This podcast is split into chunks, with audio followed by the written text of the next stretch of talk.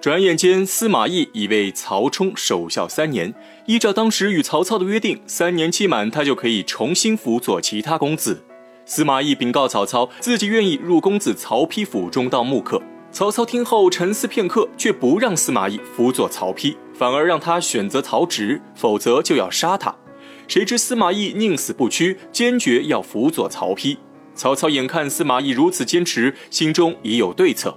下令让他既不能辅佐曹植，也不能辅佐曹丕。司马懿听后大惊，责怪曹操不守承诺。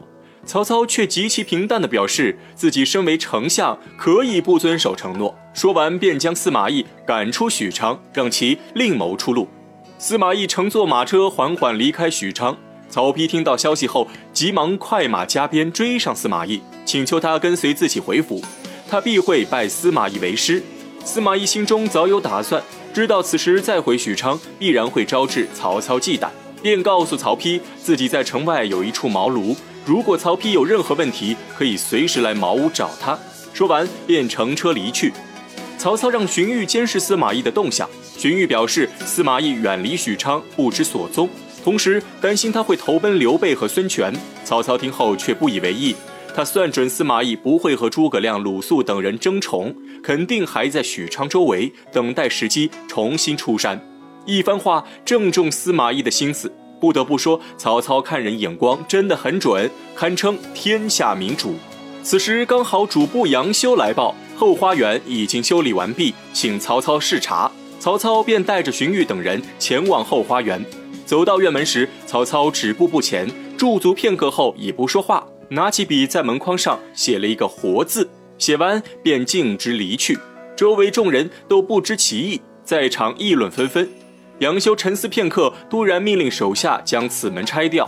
身后官员问其原因，杨修解释说：“门里面加个‘活’，乃是一个‘阔’字。曹操是嫌这个门太宽了。”众人这才明白过来，赞叹杨修聪明绝顶。杨修也暗自得意。又有一日，杨修去给曹操送文书，走进曹操屋中，却发现桌子上放着一盒糕点，上面写着“一盒酥”。杨修叫来龙套哥一问，得知这是西凉马腾送给曹操的糕点。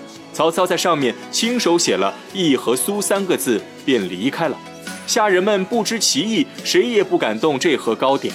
杨修听后却哈哈大笑，直接打开盒子，把其中糕点分与众人吃。正在此时，曹操回到屋中，质问众人为何偷吃糕点。杨修直言自己是奉曹操的命令行事。他在盒子上写了一盒酥，意思就是一人一口酥。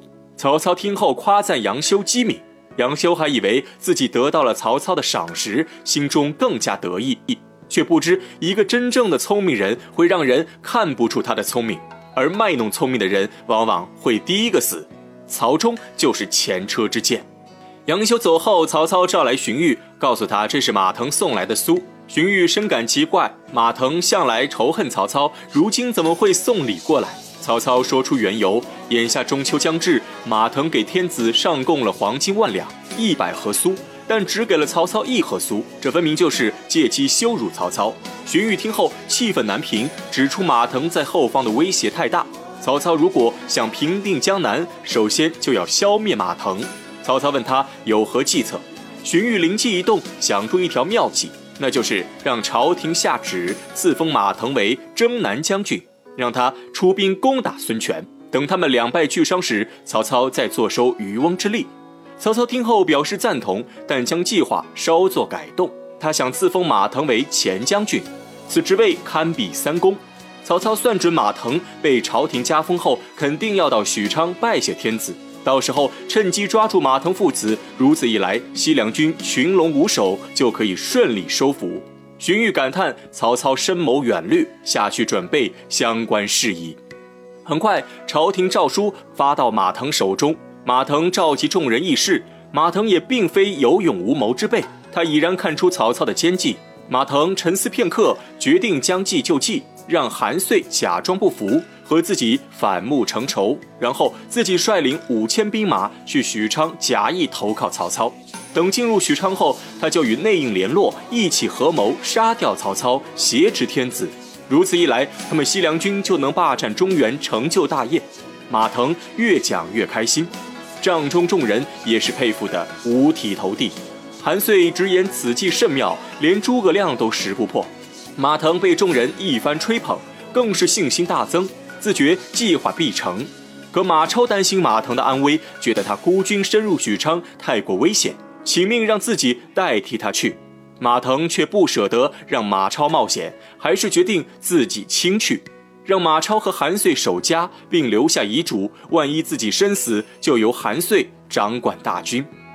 许昌城外，曹丕与司马懿在茅屋密谈。曹丕将近期许昌城中发生的事情尽数报给司马懿。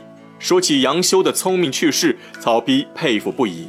司马懿听后却嗤之以鼻，直言杨修死期将至。曹丕问其原因，司马懿解释道：“为人臣者一定不能处处点破主公心思，这样会让主公没有面子。该装傻的时候一定要装傻。杨修如此卖弄聪明，曹操表面予以夸奖，实则内心早有芥蒂，早晚必杀之。”曹丕听后恍然大悟，接着又说起册封马腾一事。司马懿让曹丕猜猜曹操的用意。曹丕思考一番后，认为曹操是想让孙权和马腾自相残杀，最后坐收渔翁之利。司马懿不置可否，让他继续再猜。曹丕深入一想，居然看破了曹操的心思，想到了曹操要设计伏杀马腾。由此可见，曹丕之才智并不次于任何谋士，他的心思也绝非表面那样愚钝。再说，马腾带着五千西凉军来到中原，上书请求曹操收留。曹操乍听消息，信以为真，以为马腾真的被韩遂赶出西凉，当下决定收留马腾，顺便借给他兵马来收复西凉。荀彧刚要领命离去，曹操却觉得事情有些蹊跷。他沉思片刻，已然发现不对之处。马腾是西凉军的首领，不应该败得如此惨烈。他直觉心中有诈，心思一转，已决定将计就计。马腾率大军赶到许昌城外，曹操派曹丕亲自出城相迎，将马腾接进许昌。曹操在府中摆下酒宴，款待马腾。马腾在席上痛哭卖惨，曹操假装被马腾打动，许诺拨给他三万青州兵，助他重回西凉。马腾含泪谢恩，表示取回西凉后，定要返回许昌，帮助曹操统一天下。二人各自心怀鬼胎，彼此都已将对方当成瓮中之鳖。接着，曹操又下令让侍郎黄奎次日将粮草送至西凉军中，并且让曹彰随行，实则是想借此机会让曹彰查探西凉军虚实。曹彰在西凉军中巡视一圈后，回去禀告曹操。马腾的五千西凉军果真都是老弱病残，个个萎靡不振，不堪一击。自己只需率领五百精兵，就可将其斩尽杀绝。曹操听后心生疑惑，以为自己判断失误，马腾真的是带兵来投降自己，于是下令撤回监视马腾的两万人马，等看马腾的反应，再相机行事。深夜，马腾与侍郎黄奎在营中密谈。黄奎正是马腾在许昌的内应，马腾将实情告诉黄奎，自己此行正是为了刺杀曹操。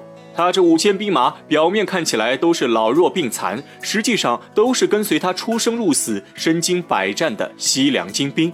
而曹操的大军主要驻扎在城外，城中只有几千守卫，只要有人能打开许昌城门，他就能率兵直冲曹操相府，趁乱杀掉曹操。